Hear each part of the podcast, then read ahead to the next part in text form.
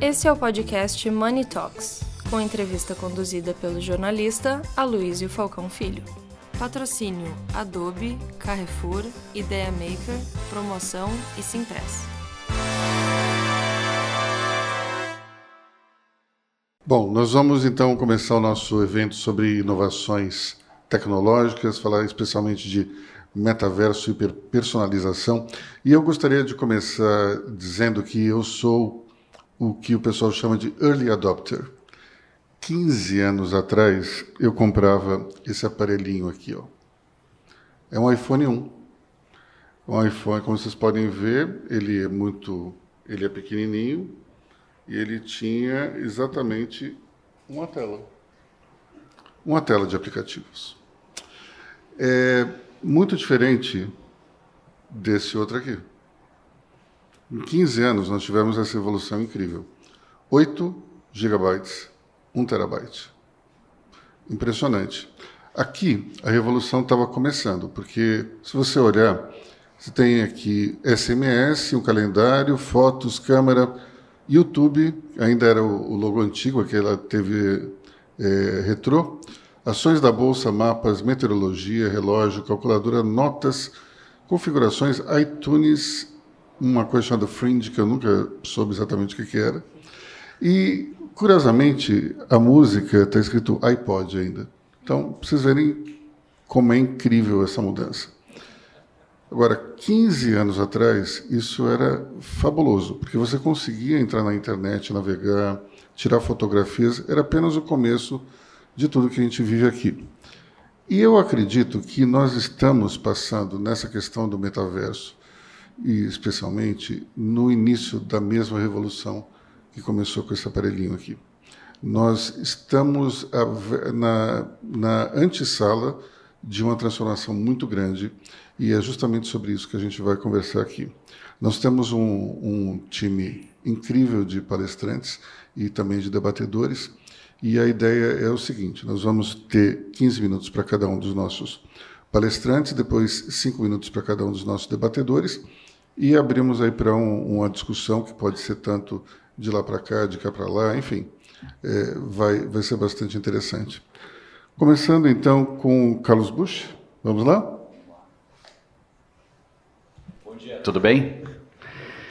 Pô, começar assim já é mais difícil, né? É... Pô, depois a gente, a gente complementa aí. Bem, em primeiro lugar, obrigado pelo convite. Acho que é uma pauta super pertinente, dado que a, gente, quando a gente começa a olhar um pouco a situação econômica, né, e a situação do mercado de maneira mais ampla, a gente, talvez pelas primeiras vezes na sociedade, a gente está convivendo com muitas gerações ao mesmo tempo, né? Estima-se hoje que tem cinco gerações ativas economicamente, né? Isso faz com que a gente tenha um conflito, inicialmente, de expectativas, de perspectivas, né? E faz com que a gente, eu falo por mim, né? Eu sou de uma outra geração, né? Eh, eu veja certos movimentos de tecnologia hoje de uma maneira muito diferente como eu via 20 anos atrás né? Porque exatamente a geração atual ela tem uma outra perspectiva sobre certas questões. E eu gosto de voltar no tempo porque é, eu, eu falo eu aqui, mas eu acredito que muitos estão têm o ponto de vista. Eu, eu fui educado, talvez, numa sociedade muito baseada na média, né? A gente foi muito muito baseado em, em em se contentar com a média. Então, assistir televisão no passado era segunda-feira, 10 da noite, tela quente, era o que tinha, né? Café não tinha variedade, escutar música era fita cassete, ou seja, a gente vinha de uma geração muito da média. E o que mudou, talvez, nos últimos 20 anos, com uma intensidade maior, foi que passou-se a tirar o protagonismo das indústrias e direcionar para o consumidor, para as pessoas, né? E muito disso está aqui, pelo iPhone 1, né? Um dos grandes, grandes avanços que permitiu isso. Porque esse tipo de movimento passou a dar à individualidade nossa mais atenção, mais protagonismo. Né? Se a gente parar para pensar hoje, uh, o que, que a gente escolhe para fazer que depende da maioria? É raras coisas, né? A grande maioria do nosso tempo, do que a gente venha a querer fazer, ele está muito associado aos nossos desejos, né? E, e, de certa forma, isso até fomenta um pouco da, da, dos impactos que a gente está tendo hoje com redes sociais, na questão de só mostrar o que a gente quer ver e assim por diante. Bem, por que eu trouxe esse pano de fundo?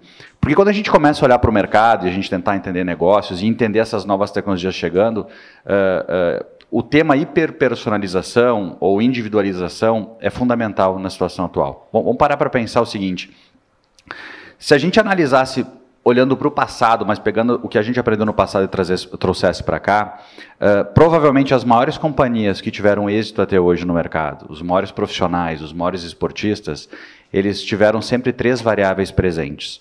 Uma delas era contexto. Eu não sei quem recorda a época do Ayrton Senna, que era o domingo no Brasil, né? A gente tinha uma expectativa de chegar domingo para torcer pelo Ayrton Senna, por aquilo que aquilo representava. E não reduzindo a capacidade dele, mas Provavelmente, se ele fosse ser o atleta ou profissional que ele foi nas, nos tempos atuais, seria diferente o reconhecimento, porque o contexto na época era um contexto favorável a gente ter um herói. A gente tinha 200% de inflação, a gente tinha. Uh, uh, o futebol não ganhava muitos anos, enfim, né? Então, quando a gente começa a olhar negócios, começa a olhar tecnologia, o contexto é super relevante da gente ter em mente.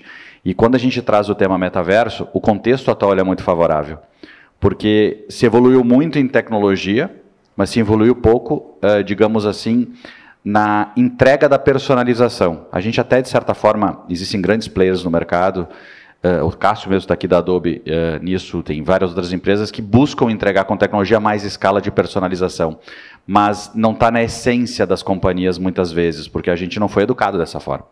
Então, contexto é um aspecto importante que favorece aspectos de inovação tecnológica ao metaverso. Muitos falam, né, pô, por que, que o metaverso não deu certo atrás, quando veio o Second Life, não sei quem recorda dessa época, algumas décadas atrás. O contexto não era favorável. Contexto de tecnologia, contexto geracional do que a gente esperava, né? O segundo aspecto é propósito. E, e aí, uh, quebrando talvez a agenda de propósito em dois, duas linhas, existe obviamente a linha propósito que a gente, uh, a cada dia que passa, está valorizando mais, que é a questão de SG, a questão de consciência, mas também tem a questão de propósito como atividade-chave das nossas companhias. Né? Ou seja, se hoje em dia a minha atividade-chave não, não é fidelizar, uh, trazer o cliente mais próximo da gente, provavelmente eu vou ficar muito atrás da minha competição do meu mercado, porque a gente busca isso, a gente busca experiência hoje, né? Então, as expectativas dos consumidores estão muito nessa linha. E quando a gente pega a, a, a experiência que a gente vai entregar, ela, tá totalmente ela tem que ser totalmente condizente com a expectativa de cada um. Porque cada um de nós podemos ter experiências diferentes com a mesma entrega em algum lugar. Né? Então é importante a minha companhia entender qual é o propósito de fato dela de fazer alguma coisa. Exemplo, se eu fosse uma empresa de vestuário e vendesse camiseta, por exemplo, é, e eu definisse que o meu, minha atividade-chave é ser a melhor empresa para fazer isso, Uh, tipicamente, um consumidor podia bater na porta da minha empresa e um, um funcionário bem treinado ia dizer o seguinte: olha, uh, imagino que eu chego lá e digo: olha, vou ter um evento lá no, no Money Report, eu queria 50 camisas polo personalizadas tal. Provavelmente um vendedor bem treinado me diria: olha, infelizmente a gente não trabalha com personalização. Normal. Um outro tipo de vendedor ou de empresa poderia me dizer: olha, a gente não trabalha com personalização, mas eu sei quem faz isso, então é duas quadras para a direita, para a esquerda, você vai encontrar esse prestador de serviço. Mas raramente alguém diz assim: pô, eu, eu tenho muito mais facilidade de resolver esse problema para você do que você ir atrás. Então me dá aqui a tua demanda que eu vou achar alguém que faz e depois eu te ligo e te passo os dados para tu entrar em contato. Isso é propósito. E a nossa sociedade, cada dia que passa, as gerações mais novas, elas estão mais, uh, uh, elas estão com uma expectativa muito maior nesse sentido. Então a experiência não é mais a mesma que a gente entregava no passado. E aí quando a gente lembra de Ayrton Senna, né, que eu estava falando antes de analogia, qual era o propósito? doar até a última gota de suor possível para nos, nos, representar naquela competição, né? Quem lembra em 91 quando ele venceu, que desmaiou depois de passar na linha de chegada, né? Então, se a gente começa a olhar o esporte, a gente começa a trazer negócio, eu estou falando acelerado por causa do tempo, tá? Uh, a gente começa a entender que as empresas que entendem que o contexto determinado o propósito determinado e a experiência, aí sim entram variáveis como conveniência, entram variáveis como confiança e atenção, são fundamentais. E aí entra um pouco da, da grande oportunidade do metaverso, na minha opinião, focando na experiência. Porque se a gente olhar metaverso, aí a minha visão leiga aqui trazendo, eu segmento o metaverso em três grandes oportunidades para o mercado. Existe o, o, o, uso do metaverso para a gente expandir a experiência do consumidor, né? eu poder fazer uma compra virtual de uma maneira mais próxima da realidade, eu poder interagir com certos serviços, produtos, etc. Então, o metaverso, nesse sentido, pode me ajudar a expandir isso. Isso acho que tem uma, uma, oportunidade latente, atual. Muitas empresas já gozam desse tipo de benefício que usam isso. Um segundo uso do metaverso, ele vai muito no conceito de nova economia, né? Um conceito de que eu aprendi muito com meu filho, por exemplo. Eu não sabia o que era metaverso, etc. Ele já gastava dezenas de reais por mês comprando roupinha de, né, na internet. Mas tirando brincadeira, essa brincadeira de lado do, do joguinho, etc se criou ali um novo ponto de encontro uh, de sociedade, uma nova economia. Dali já passou a ser transacional o conceito agora, uh, que é muito relevante de NFT, blockchain, enfim, aí a gente entra num outro contexto de, de Web3 no sentido de nova economia. Isso, isso pode disruptar muitas coisas, né? moeda virtual, etc. E tem um terceiro ponto que o metaverso traz para a gente como, como uma grande oportunidade, que é um, um, novo, uma nova sociedade, né? A gente poder trabalhar remoto com uma experiência diferente. Uh, final de semana passada eu, eu palestrei no evento que ele foi transmitido uh, por metaverso. Eu fiquei pensando, pô, qual é a vantagem, né? E, porque a gente assiste pelo YouTube um evento digital, mas aí quando tu escuta das pessoas que elas podiam estar conversando com a pessoa do lado, e etc. Opa, isso já começa a mudar um pouco a experiência que a gente está entregando, né? É uma nova sociedade, é eu poder estar tá aqui palestrando, alguém está no metaverso no, interagindo conosco e daqui a pouco se sentir ao lado. Então, essas, essas três subdivisões, elas trazem o mesmo caminho, que é o caminho da gente gerar experiência. E a gente fecha essa tríade, né? de que é uma grande oportunidade hoje o metaverso para as empresas, para a sociedade.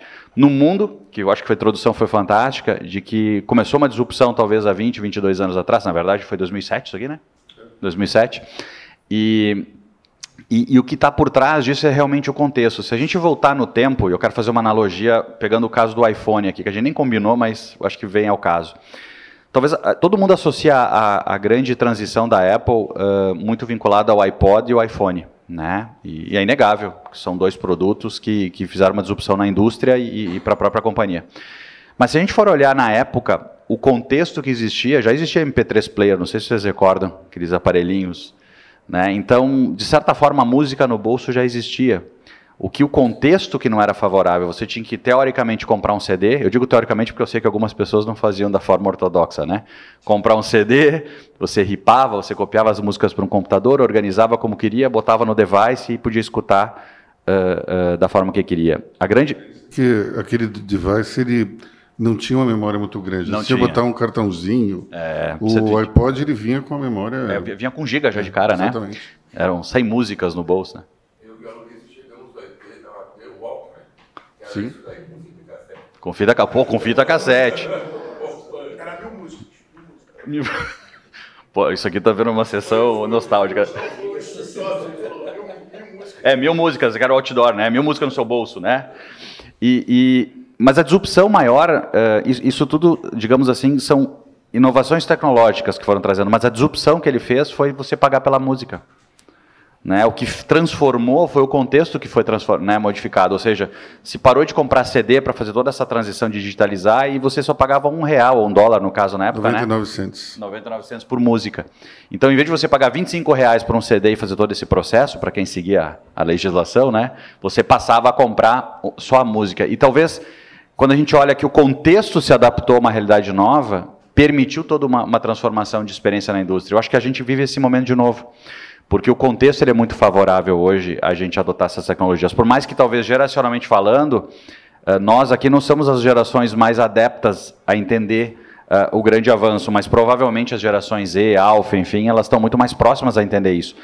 Então, como no passado a gente dizia que ia entrar na internet, hoje em dia as pessoas dizem que vão entrar no metaverso, né? Então, eu, eu, eu, vejo isso como uma grande oportunidade, eu vejo que metaverso não é uma coisa tão distante, é uma coisa muito mais no nosso dia a dia já com, com, com usos uh, mistos de tecnologia e de oportunidade de entregar melhor experiência. Para mim, acho que talvez a grande mensagem que eu queria passar para vocês, uh, de todas essas variáveis que eu trouxe, é que a gente vive talvez o melhor momento de abundância hoje de poder protagonizar no mercado de negócios, uh, usando a tecnologia para voltar talvez a fazer o que a gente fazia nos mercadinhos antigamente, né, que era o, o atendimento um para um, né.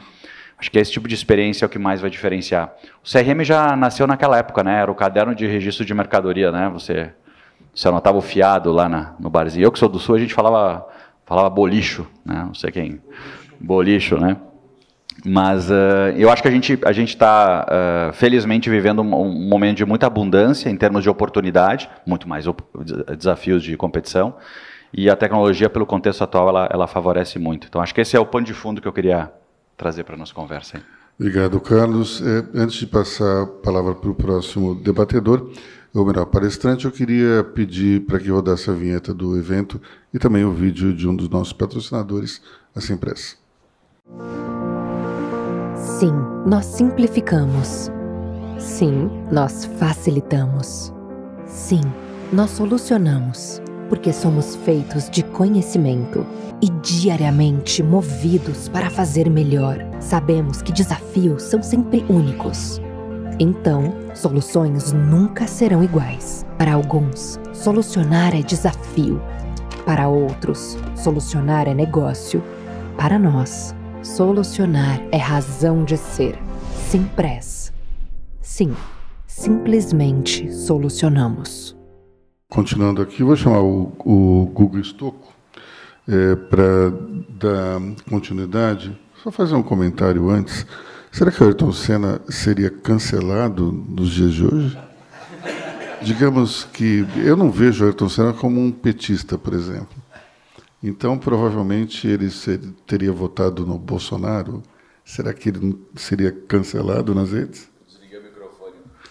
Desliguei o microfone. Para me manifestar, para eu não correr o risco de ser cancelado aqui. Vamos lá, então. Guga, com você. Ligou, agora ligou. Bom, vamos lá. É, tem um, um desafio né, para a gente falar um pouquinho de metaverso, né, porque é uma palavra interessante, né, hoje em dia. Mas eu quero trazer um pouco do conceito tecnológico, mas um um pouco do conceito estratégico e um pouquinho do marketing que está em cima de tudo isso. E vou trazer um pouco do que o Aloysio trouxe em cima do iPhone, né? É, o iPhone, na verdade, ele veio é, através primeiro do iPod, Quer dizer, a Apple entendeu que o iPod era uma grande disrupção e falou: bom, disso daqui eu vou transformar em algo muito maior né? Porque eu não fico só com a música, coloco o telefone aqui dentro e acontece. Mas o mais interessante de tudo isso, naquela época, eu trabalhava na Microsoft e eu cuidava de uma parte de buscas da Microsoft e o, a, a Microsoft não tinha a menor ideia que poderia ser lançado o iPhone. Tá? Então, você estava construindo o sistema operacional né, do Windows Mobile e tudo mais, tinha uma quantidade gigante de pessoas trabalhando, e do dia para a noite saiu o iPhone. E eu lembro que quando saiu o iPhone, eu fui para Seattle, tipo, um, uma semana depois, e o Steve Ballmer, ele mandou o time inteiro de mobile embora. Ele teve literalmente um surto. Ele falou, cara, como que eu pago todo todo mundo. Quer dizer, eu tenho um time inteiro, eu pago todas as pesquisas, pago tudo, e eu fiquei sabendo do iPod, é, do iPhone, né, igual todo mundo, né, ao mesmo tempo durante a apresentação. E no momento né, que o, né, o Steve Jobs fez a apresentação e mudou tudo isso, a gente mudou. Nós mudamos né, de patamar. Então a gente costumava ver a internet de uma maneira geral dentro do computador. Né? O smartphone não existia. Né? E aí daí para frente a gente passou a, a, a, trabalhar no smartphone. Quer dizer, o smartphone hoje está na mão de todo mundo, então a gente tem uma web nova. O web mobile nasceu naquele momento. Todas as outras empresas, né, como por exemplo Microsoft, per, eles perderam isso. O Google demorou para ter o Android, teve que comprar o Android, a empresa, para conseguir competir nisso. Demorou um tempo para conseguir ter um competidor e hoje a gente tem praticamente duas empresas em cima de tudo isso. Quando a gente fala de metaverso, é a mesma coisa. Porque, na verdade, a gente não está falando de, só de um ambiente. Né? Porque quando a gente, a gente olha no metaverso e vê um ambiente virtual com óculos 3D, isso foi o que o Mark Zuckerberg cunhou no momento que ele falou o seguinte: e se a Apple vem e cunha de novo né, a próxima ferramenta né, de como você vai navegar na internet de uma forma né, diferente? A gente sabe que vai ser, no primeiro momento, um óculos, alguma coisa relacionada a isso, porque as tecnologias estão chegando lá. Então ele veio e se antecipou e fez igual o Steve Jobs. Falou: olha, tá aqui, agora eu vou ser assim. Só que ele não tinha um produto, ele tinha uma visão. Né? Então ele mostrou vários vídeos mostrando a visão, falando: olha, essa aqui é a minha visão, e ele cunhou o termo metaverso. Porque até então, é, pouco se falava em metaverso. Se eu olhasse, como acompanho isso também há bastante tempo, então você tinha o termo hyper reality, né, que é um termo que era muito usado em cima de tudo isso. Você tinha o do Magic Leap, que cunhou o Magicverse, né? Você usava Web 3 às vezes para esse tipo de coisa lá atrás, antes da Web 3 ser cunhado para blockchain, usava-se ainda não que a Web 2, a Web 3 seria esse mundo virtual que a gente já está aí dentro. Então, ninguém, não tinha exatamente cunhado que seria o metaverso. O, o Facebook foi lá e cunhou esse termo. Aí todo mundo falou: e agora? Acordou as pessoas para que está o que já estava chegando. Então, na verdade, quando a gente vai entender o que é metaverso, tirando o Facebook de lado, entendendo estrategicamente aonde a gente quer chegar, é o seguinte: é, você imagina que tem uma série de tecnologias. A web foi assim, não foi? Você primeiro entrava na internet através do modem, né? E você entrava BBS, videotexto, né? Depois, com o modem, você entrava lá no, no, no UOL, né? no Mandic, coisas do gênero. Aí a grande inovação foi o browser. Então, com o browser, eu comecei a ficar interativo. Aí minha mãe conseguia também entrar na internet. Né? Ainda meio complicado, https dois pontos barra barra www.wall.com, né? ainda era meio complicadinho né, para você entrar, mas você entrava. E o browser transformou tudo isso. Então foi Mosaic, grande... né? É, Mosaic. Foi o primeiro, primeiro browser, browser, Né, que veio disso, que daí depois Mark o... Andreessen, que hoje tem um fundo de, de, é, um, é um de startups do Brasil, né, que aí fundou o Netscape e, e daí foi embora, é, conhece muito isso. Então, o browser cunhou. Então, o que a gente conhece de web, o grande salto foi o browser. Né? Então, com isso, aí vem broadband, vem uma série de coisas. Vem o quê? Uma confluência de tecnologias. Então eu começo a misturar tecnologias. Então as tecnologias vão andando de forma paralela, de repente eu cruzo essas tecnologias, elas ficam mais poderosas. Então começou, ah, eu inventei o IP, né? Então, com o IP eu comecei a me comunicar pela internet, que era de uma forma fraquinha, depois veio o browser, depois veio o linguagem de programação tipo HTML. Aí quando você vai juntando tudo isso, pô, acaba tendo uma coisa super poderosa, tá? Quando você junta tecnologias, você tem saltos. Então, se eu falo de singularidade, o que é uma singularidade? Ah, por que a população está crescendo tão rápido nos últimos 10 anos? Porque eu misturo tecnologias e quando eu misturo, eu tenho uma tecnologia muito mais poderosa e ela acelera a humanidade de uma maneira geral. Dando um exemplo, bobo, vai. Uh, tenho biologia, você é uma bióloga. Então você estudou PhD em biologia, pós-doutorado, você vai chegar num limite e vai evoluir muito em biologia. E você faz ciência da computação. Também, até onde você consegue chegar com a ciência da computação, até onde você chega em biologia. Só que se eu misturar os dois, eu tenho engenharia genética. O impacto da engenharia genética é infinitamente maior do que você consegue chegar só com biologia ou só com ciência da computação. Então é a mesma coisa. Então, quando a gente começa a olhar metaverso, eu começo a falar o seguinte: vamos, vamos ver que, que tecnologias que eu tenho aí no meio que podem causar um grande impacto. Então, primeiro, 5G. Né? Então, 5G, 6G, em outra história. Começa a ter conexão em qualquer lugar. Opa, isso causa um impacto. Pô, tem o blockchain, né? Web 3.0 entrando, que também, pô, se eu misturar a conexão com toda essa computação descentralizada, eu tenho impacto, né? Eu começo a misturar VR, então, quando eu estou falando realidade virtual, né, eu estou falando o VR, o AR, o Mixed Reality, então realidade aumentada, realidade virtual, né, a, o Mixed Reality, quando eu misturo todos eles, está aqui do lado. Né, o Spatial Computing, né, computação espacial, pô, isso aqui também, vamos trazer aqui para dentro do saco, esse negócio. Então, eu começo a misturar tudo isso, começo a olhar que eu tenho sensores, os IoTs, que estão integrando um monte de coisa. Quando eu junto tudo isso, falou: opa, começa a ter um caldo interessante, né? E o que está faltando para tudo isso acontecer? Por enquanto, estou no meu computador, está no meu celular. Eu estou numa interface que eu ainda preciso do celular. E que funciona, né? Posso fazer uma brincadeira legal. Lembra do Pokémon GO? Né? Eu estou em realidade aumentada, mas eu estou usando computação espacial, eu estou criando um mundo virtual, eu estou indo buscar o Pokémon GO. Ah, mas por que, que a gente não tem uma adoção gigantesca no Pokémon GO? Porque eu ainda tenho que pegar o celular e a minha interface não é tão boa. Mas se eu tivesse com um óculos normal, não um óculos freak, ia ser legal? Putz, aí ia ser interessante, né? Então, o próximo passo está faltando desse caldo de tecnologias é qual é o device que eu vou usar, né, que vai ser uma grande ruptura. Mas diferente do iPhone, Vai ser muito difícil aparecer um device do dia para a noite que todo mundo vai sair usando na rua. É, então a gente vai ter um caminho.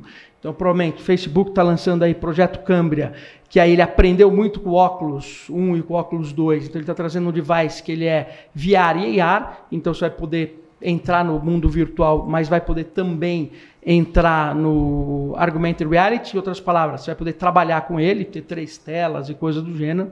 Vai ter uma resolução maior, que vai permitir que você não fique meio cansado olhando tudo aquilo. Quando você vê, por exemplo, ah, o Facebook está conversando com a Nvidia fazendo um data center de GPUs. Significa que você vai parar de ver aquelas coisas que parecem desenhinhos e vai começar a ver uma renderização parecido né, com o ser humano. Né? Então, quer dizer, em outras palavras, é quando eu renderizo, fica parecendo real. Então, puta, falta poder computacional ainda para que isso possa acontecer. Então, você vê esses investimentos vindo em cima de tudo isso. Então, a gente começa a ver que o caldo está acontecendo.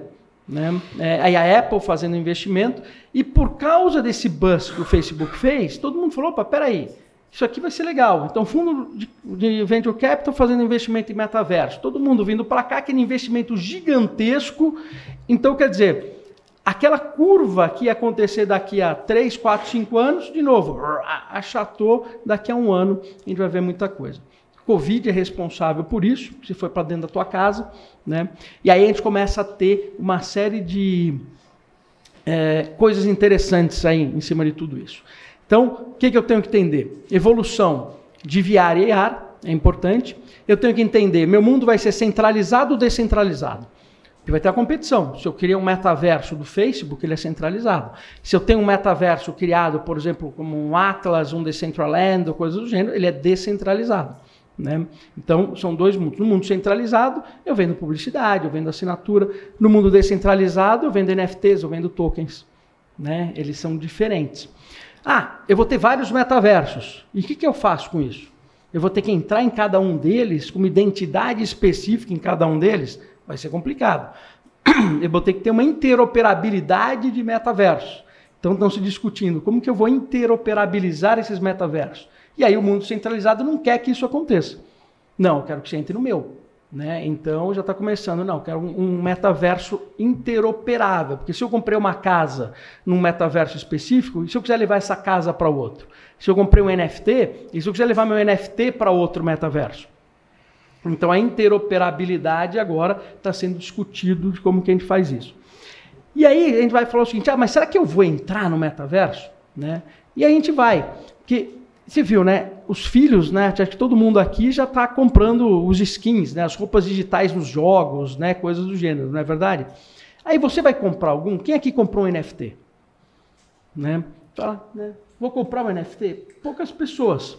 Aí você vai falar o quê? Por que eu compraria um NFT? É aquela primeira pergunta. Né? Só pensa o seguinte: é a tua representação digital. Então, quando você pega uma, um jovem que compra um skin, que ele joga no League of Legends, por exemplo, com a roupa dele, ele prefere aquilo do que uma roupa de verdade. Porque a roupa digital, no mundo que ele vive, ele interage com muito mais pessoas e a representação digital dele é mais importante do que na física. Porque na física ele interage com o quê? Com a família, com quem que ele vê na escola, etc. No jogo, às vezes, são com uma centena de pessoas. E ele tem uma. É, exato. Não, né? não, o Neymar é, tem. É, ele está sendo aceito, né? Não, e ele é aceito e ele tem uma imagem. Aí, qual que é a nossa representação digital? A gente tem no zoom, você não colocou no fundo aqui de tela? Quem tem um zoom e deixa a parte de trás com um monte de roupa jogada? Alguém faz isso? Então você já está começando a fazer a sua representação digital, porque você arruma o seu zoom. Então não, você não pode já falar que não faz representação digital. Então se eu estou falando de metaverso, o que, que vai acontecer? Se eu pego lá Microsoft Mesh, que é eu construo o meu mundo virtual e desse meu mundo virtual eu posso colocar no Teams. Então eu vou pedir para um arquiteto muito legal fazer o meu escritório. Então, quando eu pedir para vocês entrarem aqui no meu Teams, por exemplo, vocês vão entrar no meu escritório. Eu usei até um exemplo legal, né? Vocês lembram do Suits, o, seriado? Né? Peguei o escritório do Harvey Specter, né? Falei, vamos fazer o escritório do Harvey Specter aqui. Vocês entraram, vocês entram como se fosse no escritório do Harvey Specter. É o meu escritório. E está todo mundo aqui. E lembra as bolas que ele tem assinada? O que, que são aquelas bolas? São os NFTs. Né? Então eu tenho um NFT né, assinado, caramba. Né? Mas no meu caso eu posso ter um Bored Ape. Ah, que é aquele macaquinho que o Neymar comprou. Aí você entra e fala, caramba, vou ter um Bored Ape ali, deixa eu ver, clica aqui, quando você clicar, está conversando, né, entrou no meu escritório, você clicou no Bored Ape, você cai lá no, no OpenSea ou no blockchain dizendo que, cara, isso aqui vale 2 milhões de dólares. E pertence ao Google. Então, caramba, esse cara aqui, né? Aí eu tenho, eu tenho uma coleção de Bored Ape. Então vocês entraram na minha sala, para fazer uma conversa comigo e de repente falou: caramba, foi o Kogan que decorou o escritório do cara e ele tem uma coleção de Bored Ape. A representação digital, conforme a idade de cada pessoa, conforme o que cada um entende o que, que é, né, de hum, valores, etc., não importa, mas você traz aquilo. E aí você vai falar, pô, mas isso não vai acontecer? Não, não, isso vai acontecer rápido. E aí eu não preciso de um óculos, necessariamente. Né? Eu estou trazendo esse contexto, vai do metaverso, entre aspas, de, de da representação digital para dentro da minha vida no Teams ou no Zoom. Né? E aí eu estou comprando NFT na Web 3.0. E aí eu estou trazendo arquitetura para o mundo digital. E será que eu posso fazer o quê? Trazer essa essa arquitetura e eu colocar ela, por exemplo, no mundo virtual, trazer o meu escritório e colocar ele, por exemplo, no Decentraland, pô, eu gastei uma fortuna né, com o Kogan para fazer isso. Né? Então eu quero levar isso para lá. E eu quero encontrar as pessoas. Outro bom exemplo, Tomorrowland fez o show no Covid, tinha lá um milhão de pessoas. Imagina, isso começa a acontecer e o Tomorrowland lança um condomínio. Eu faço aquela minha casa linda no condomínio, convido vocês para assistir o Tomorrowland em casa. Né? Então, são coisas que a gente vai começar a ver que, junto com o advento da tecnologia, depois elas vão começar a ficar cada vez melhores. Agora, se você entrar em cada metaverso e tiver que aprender a usar ele, puta, então uma barreira gigantesca, né? Imagina, né? Que nem a gente aprender a jogar jogo hoje, né? Então tu fala, tô Imagina chegar agora, vou colocar um Xbox e cada um vai aprender a jogar um joguinho. É uma curva de aprendizado chata, então você não joga. E aí entra a hiperpersonalização, inteligência artificial, que é o quê? Eu tenho que entrar, e cara, a inteligência artificial já tem que entender como eu funciono, o que eu gosto, etc., e personalizar aquilo para mim. Se ela não fizer isso, o que, que vai acontecer? Minha curva de aprendizado vai ser muito longa. E aí eu não consigo, não funciona aquilo tudo. Então, isso é um paninho de fundo só para a gente estimular a discussão. Obrigado, Guga. Vamos agora ver o vídeo do outro patrocinador, a promoção.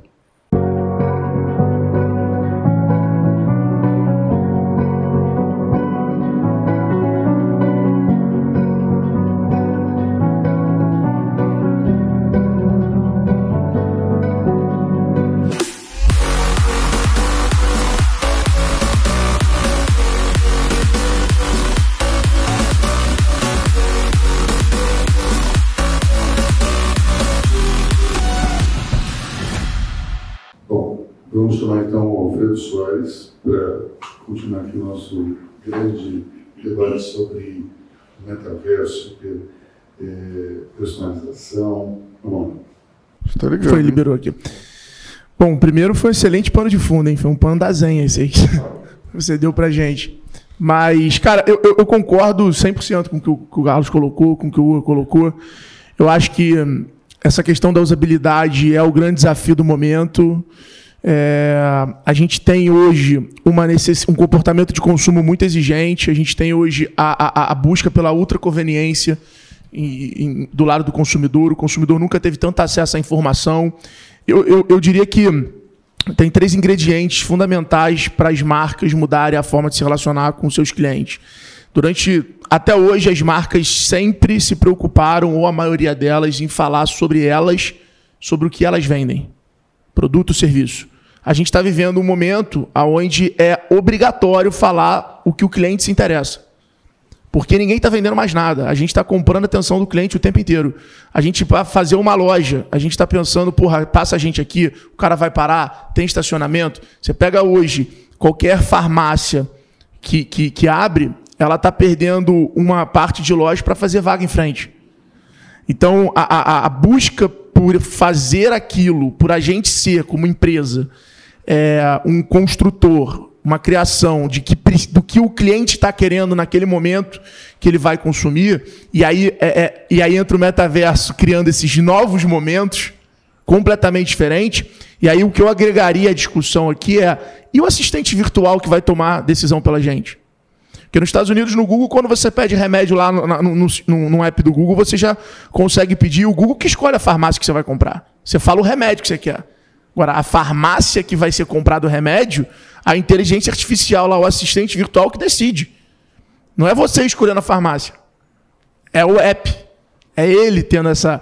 Então, imagina isso agora de uma forma como o Google falou, muito mais aberta. Será que isso se aplica ao Tinder também?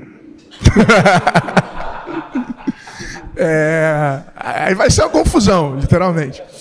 Então, eu, eu, acho que a gente precisa, quando a gente fala de metaverso, e aí o Google acho que colocou muito bem, acho que o, o Zuckerberg ele se empoderou, e como tudo que ele já fez até hoje, e, e, e a capacidade de comunicação dele global, ele se empoderou desse termo, é, se ancorou como esse centro desse marketplace louco, aonde fundos, empresas de hardware, de software é, é, é, estão.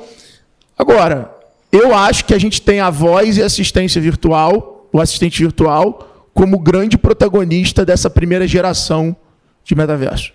Eu acho que a gente hoje é, é quem começa a usar e a curva de aprendizado é zero, que é você ligar o áudio você pedir algo, é absurda é, você fica extremamente viciado nisso. Você começa. Pô, eu botei a Alexa na minha casa nova, é, não tem mais já ir na tomada. Não tem mais levantar do sofá e na tomada. Não tem mais abrir o app da automação e mexer alguma coisa. É Alexa o dia inteiro para cá, Alexa o dia inteiro para lá, faz isso, faz aquilo. Então, já já eu vou tomar decisões que não vou tomar. Eu vou falar, Alexa, precisava pedir iFood. Pede naquele japonês que eu peço sempre.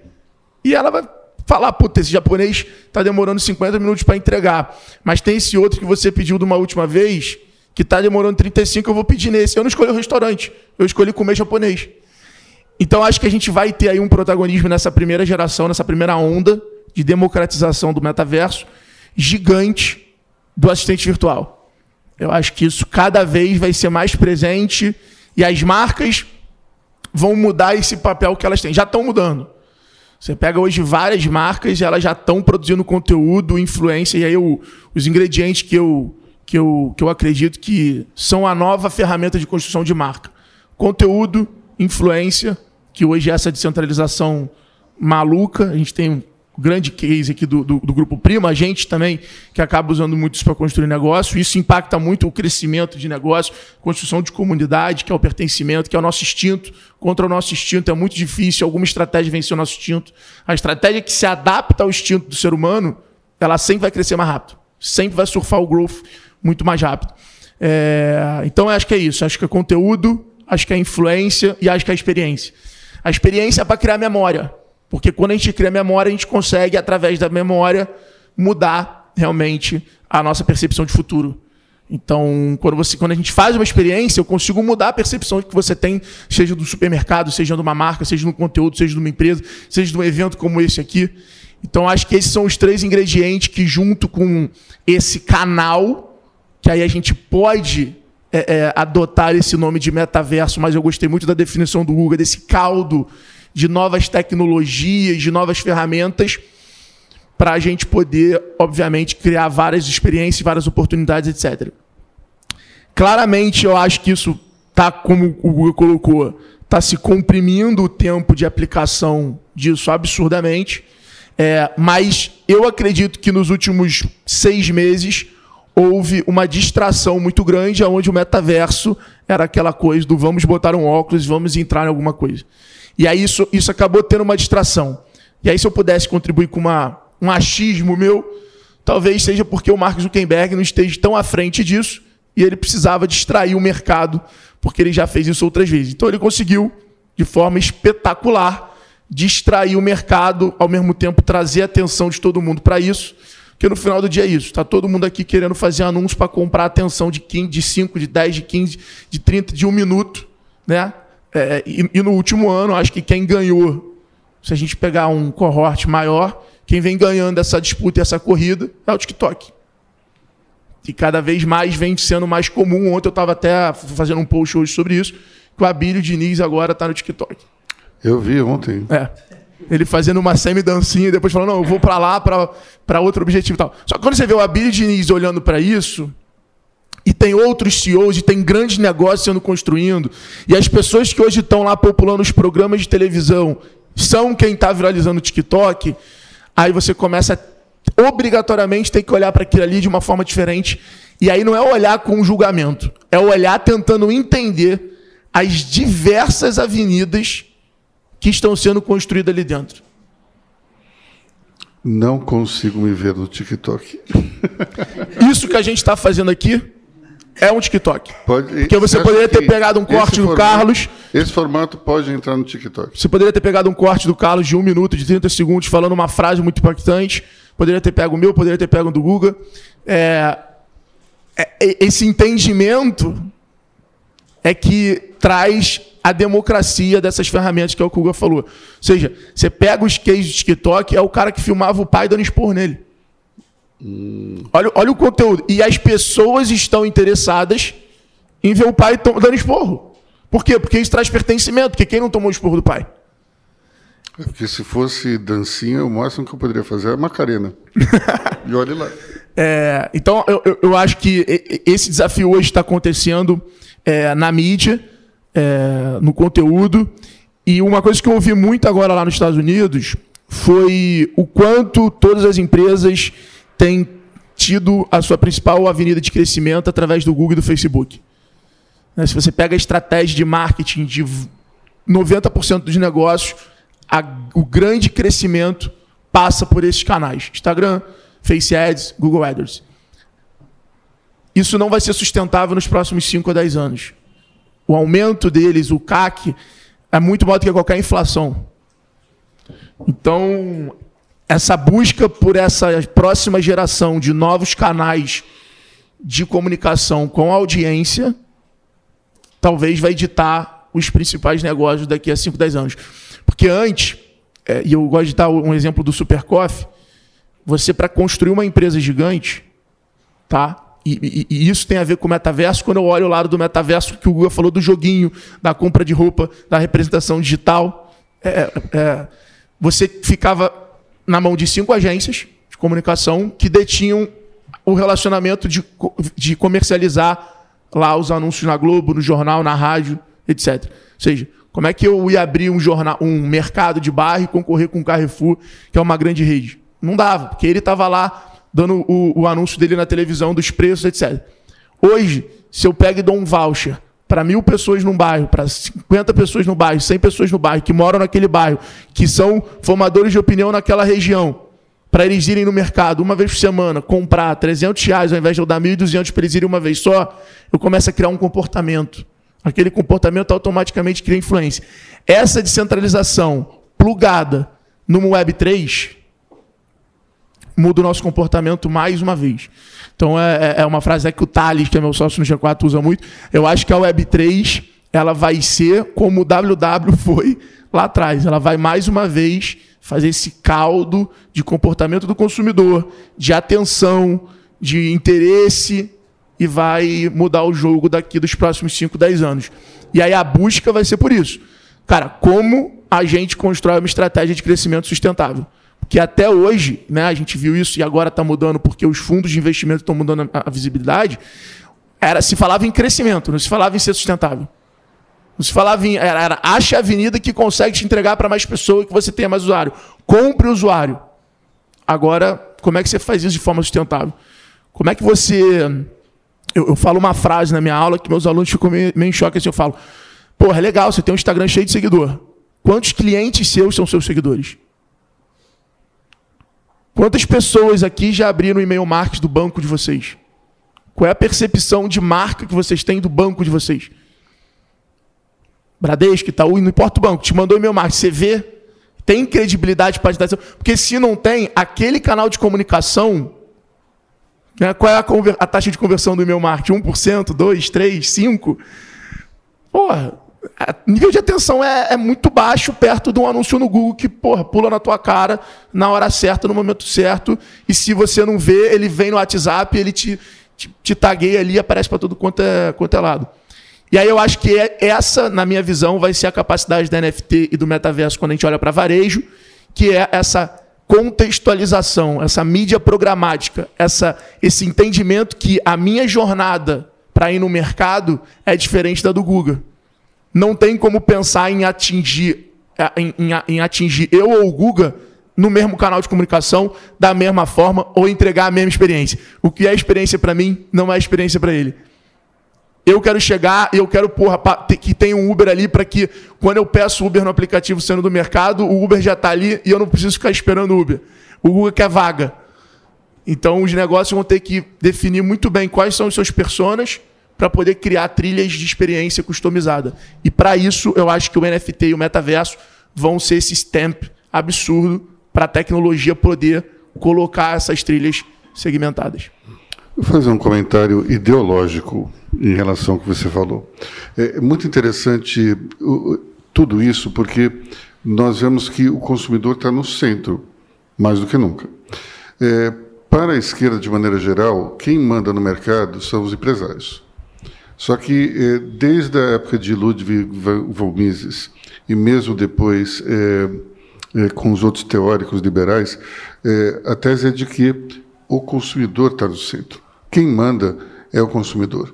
Então, mais do que nunca, a gente enxerga uma conversão, uma, uma conversão de forças nesse sentido. Ou seja, não tem mais essa história de que a empresa pode impor um produto ou um serviço. O cliente é Eu que tenho vai até uma hipótese para isso que você está falando.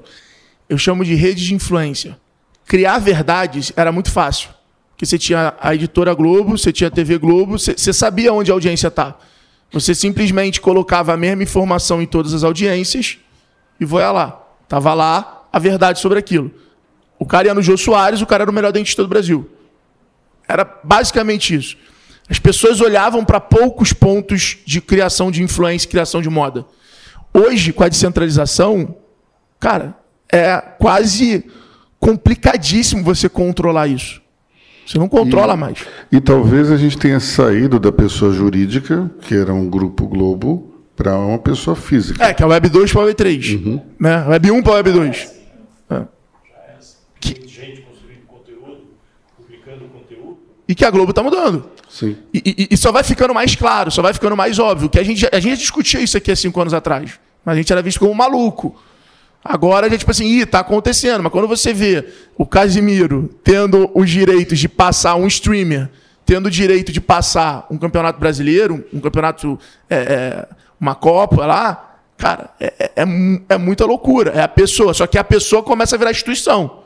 Então, assim, também não é só coisa boa. Porque agora tem essa corresponsabilidade gigante do poder que a pessoa tem na mão. Que é a mesma coisa uma Anitta, uma Juliette. E aí, cara, se tem que criar estrutura através dessa pessoa, que eu acho que é onde a gente está começando a descobrir, que são as personas SA. Que já, já existe, algumas são muito estruturadas, outras não. Qual é o impacto social que isso vai ter, né? É. Porque a descentralização dessa informação cria uma influência mais do que individualizada, não é? Porque ela acaba criando grupos influenciados e se essa influência ela é mais negativa do que positiva, vai construir uma sociedade totalmente diferente no futuro. Porque a gente tinha um controle, bem ou mal, você tinha um controle. Existia uma curadoria. Uma curadoria e, e, uma certa qualidade e homogeneidade da informação. Deixou de existir, né? E vai ser cada dia mais complexo controlar isso. O impacto social na sociedade é tremendo. Nós temos outra sociedade que vai surgir, que já está surgindo e vai ser muito é. mais. E aí entra um problema gigante que aí o Google entende melhor do que eu disso tecnologicamente. A internet mostra o mundo que a gente quer ver. A internet não mostra o oposto do que você quer, porque ela quer prender a tua atenção. Ela quer que você fique ali. Então, o Instagram, o TikTok, o Google, todo mundo está pegando o teu comportamento e está falando assim, toma mais do teu comportamento. Porque são empresas que estão viciando a gente para ter mais do nosso tempo, mais do nosso uso, mais da nossa atenção e conseguir capturar mais valor de N formas. Então. É... Esse é um problema que a gente tem, por exemplo, no portal. Várias vezes eu, eu levo puxão de orelha do pessoal de rede social, de webmaster, dizendo: não, peraí, mas isso aqui não tem. Isso aqui não vai gerar tráfego. Eu falei: tudo bem, mas esse tema é importante. A gente precisa falar sobre isso. Gerando tráfego ou não. Então é, é interessante porque parece que o rabo está balançando o cachorro. Quem define o, o interesse, na verdade, é, é, o público. Legal, ótimo, mas você acaba não falando sobre outros assuntos também. Agora, aqui tem um ponto importante, acho importante isso que você colocou, é uma provocação que eu queria fazer é sobre empobrecimento cultural. Você falou, as pessoas querem ver a vida aqui, né? Mas há um empobrecimento cultural. Essas ferramentas e esse conteúdo que está sendo publicado, ele tem gerado uma aceleração incrível de empobrecimento cultural. Qual o impacto que isso vai ter no futuro? Então, a, a sensação que eu tenho é que a gente está criando é, uma segmentação tremenda da sociedade. Você tem uma parcela muito limitada de pessoas que se qualifica cada vez melhor e sabe aproveitar todo esse processo, e você cria uma massa imensa de ignorantes.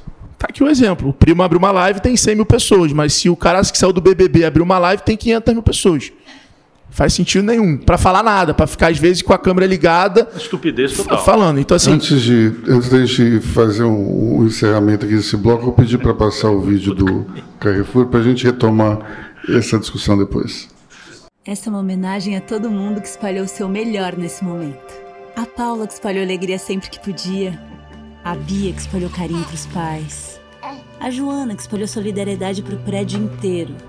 O Beto que espalhou energia para todos que precisavam estar nas ruas. E todo mundo que vai continuar mesmo quando tudo passar. Porque espalhar o nosso melhor juntos é o melhor que podemos fazer a cada dia. Grupo Carrefour. 45 anos de parceria com os brasileiros. Voltando então à nossa discussão aqui, não é, não é à toa que você tem muitas vezes uma pessoa dizendo: Eu não conheço ninguém que vai votar no Lula. Ou então alguém dizendo: Eu não conheço ninguém que vai votar no Bolsonaro porque você, no fundo, acaba vivendo dentro da sua tem, tem própria até um, bolha. Um, um filme do Netflix, uma série que mostra isso na prática mesmo rolando. Esqueci o nome agora, mas, mas tem uma que, que, que mostra isso na prática. Agora a gente estava falando aqui um negócio que é verdade, e eu, eu sou testemunha ainda. Cara, várias vezes eu me pego é, produzindo conteúdo pensando no que, no que a audiência está vivendo, no que a audiência quer, e não às vezes que eu quero falar. Ou seja, é, é, é, difícil, é viciante, porque você começa a olhar o teu stories, aí que tem 50 mil views. E aquilo ali hoje é a avenida de crescimento do negócio. Aí, de repente, aquilo ali vai para 10. Você fala assim, porra, tem uma coisa errada. Minha... Aí você começa a mudar. É... Os caras têm esse poder, é, é, surreal. Você nem percebe e o cara tá te, tá te, tá te conduzindo. E você tá, tá meio que, que cego sendo conduzido. Mas a gente tem que perceber aqui uma questão do equilíbrio nesse fluxo. O que acontece é o seguinte: a gente hoje olha por dois vieses. Um viés que é o viés radical de um mundo completamente diferente, e a gente olha um outro viés que é o viés: se eu não fizer nada, eu estou morto. Né? A gente sempre está duelando com isso, isso é, a, é, a, é a máxima de qualquer negócio. E a, se a gente olhar o que está acontecendo nesse momento, do ponto de vista do metaverso, da hiperpersonalização e da inteligência artificial, existem duas correntes. Existe a corrente europeia, e existe a Cássio, já aproveita e já vai na tua apresentação. Vai. Tá bom.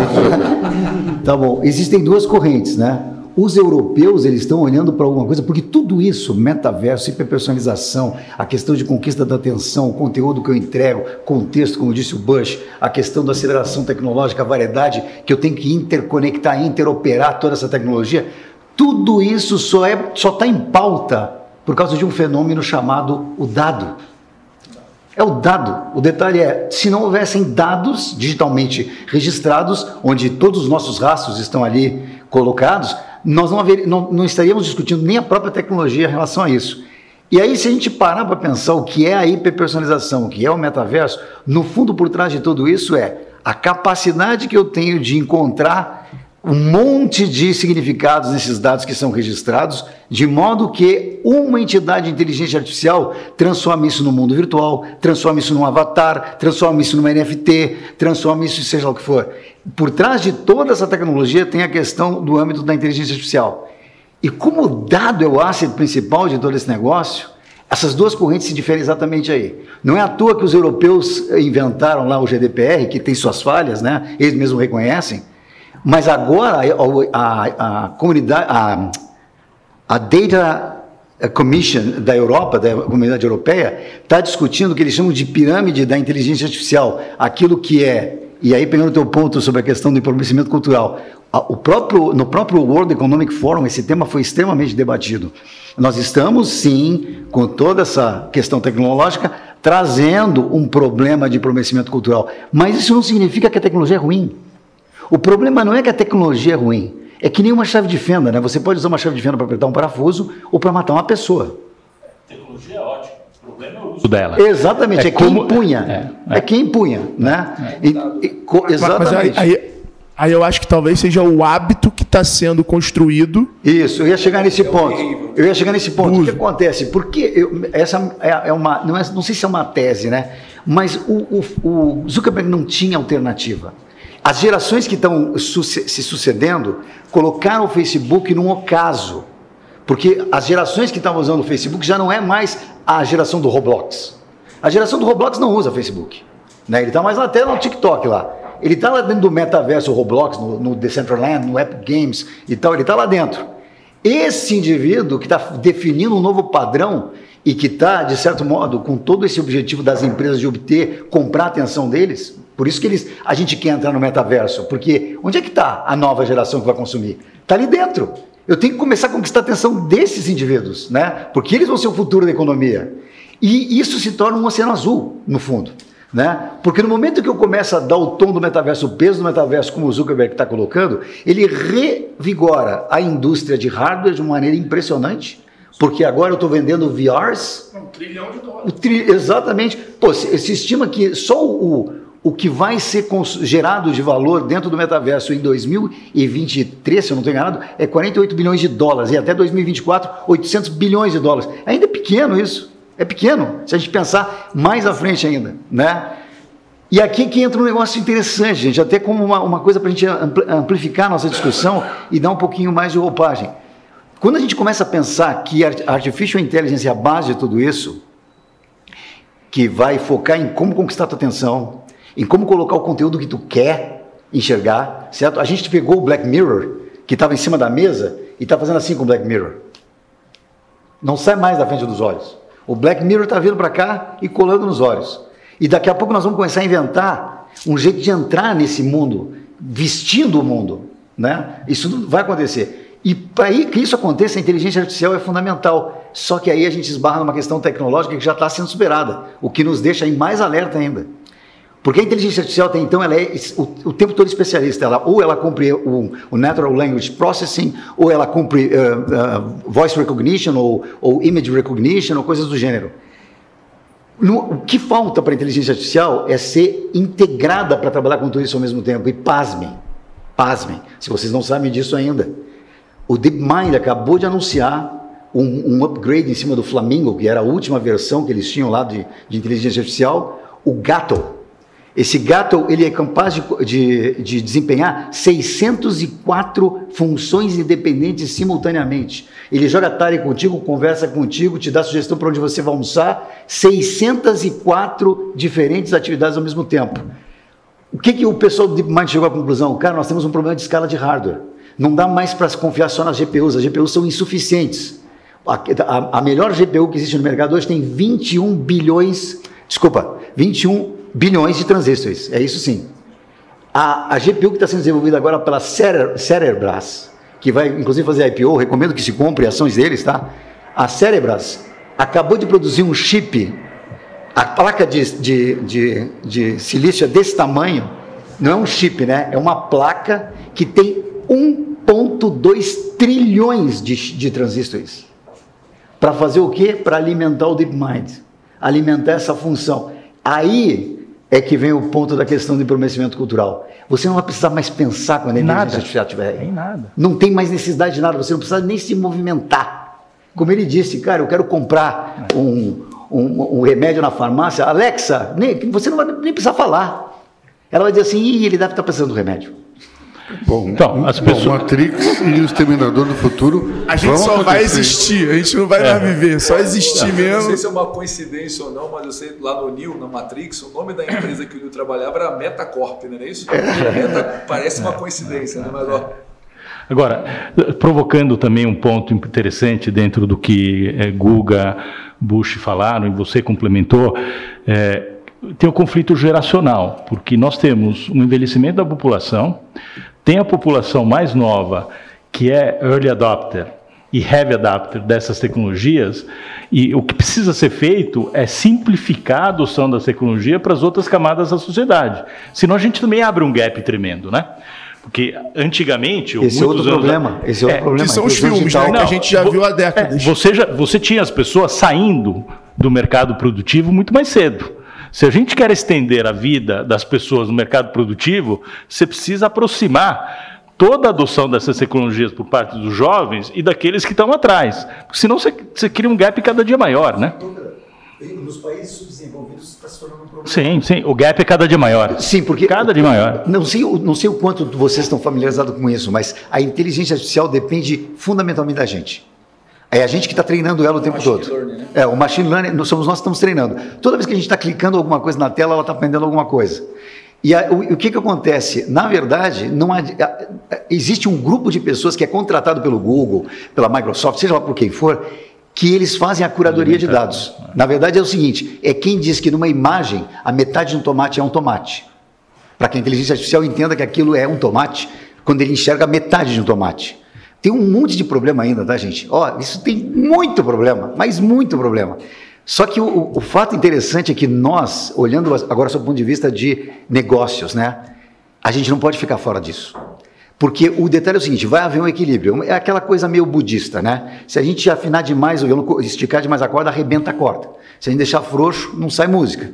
A empresa é isso, tem que deixar no tom certo aqui para sair a música, né?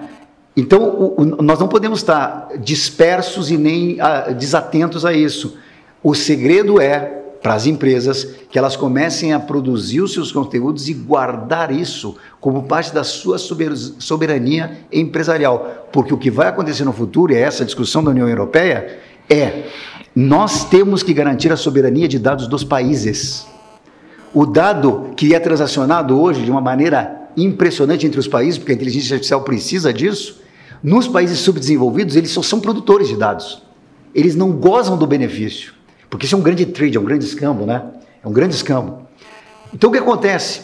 A gente, como empresa, tem que estar acordado para isso, porque no momento vai acontecer. Não tem outro caminho senão estabelecer critérios para a soberania dos dados, que é a base de toda essa confusão que a gente está metido, que é fantástica, é apaixonante, mas também é preocupante, como você disse. É. E aí, pegando isso, a gente falou de empobrecimento cultural e de um gap cada vez maior entre quem não tem a cultura e quem tem a cultura o entendimento. Mas você traz para o nível econômico, os países desenvolvidos, que é um dos grandes problemas que a gente tem hoje, você tem um enriquecimento cada vez maior e abrindo um gap cada vez maior para a maioria da população.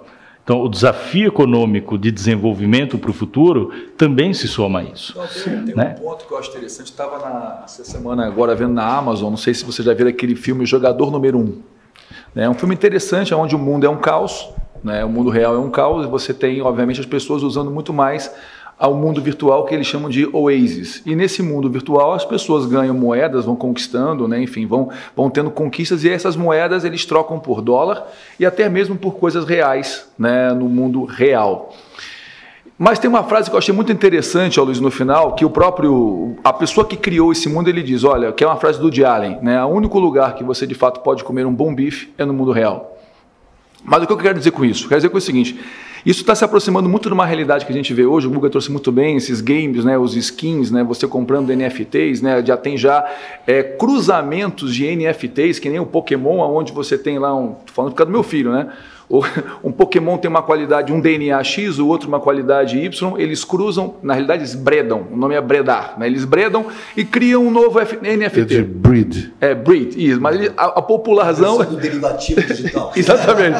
Esse, esse, esse resultado do, da, do, da bredação, vamos assim dizer, ela gera um NFT que, via de regra, tem qualidades do DNA do primeiro e do segundo e vale um dinheiro e vale o dinheiro. Por que, que eu estou dizendo isso? Porque eu acho que isso está virando uma, já uma nova tendência na economia, aonde a minha preocupação, e aí uma, um pouco do que eu queria trazer aqui para vocês, é que isso está gerando um novo, um, um novo, um novo cargo, um novo, uma nova maneira de trabalho, porque as pessoas não vão precisar mais, talvez, ser engenheiros, talvez serem médicos, né? talvez, não estou dizendo que isso vai acabar, mas um grande número de pessoas vão começar a se interessar cada vez mais, aí não tem a ver com empobrecimento, mas com uma nova tendência de pessoas que estão surgindo no mercado de trabalho criando NFTs. Você falou do arquiteto digital, o cara vai lá, compra um pixel, que é um pixel, né? Quanto é o pixel quadrado aqui é no metaverso X?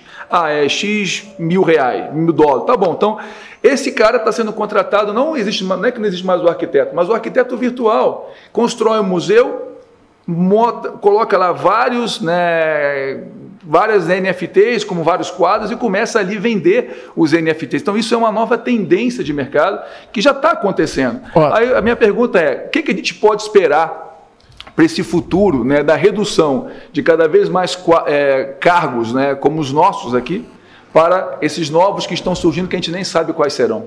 Eu, eu tava até sugiro a Luiz me ajudar. Eu comecei a escrever um artigo chamado Geração Incontratável, que é o que eu acho. Até vamos fazer isso junto depois.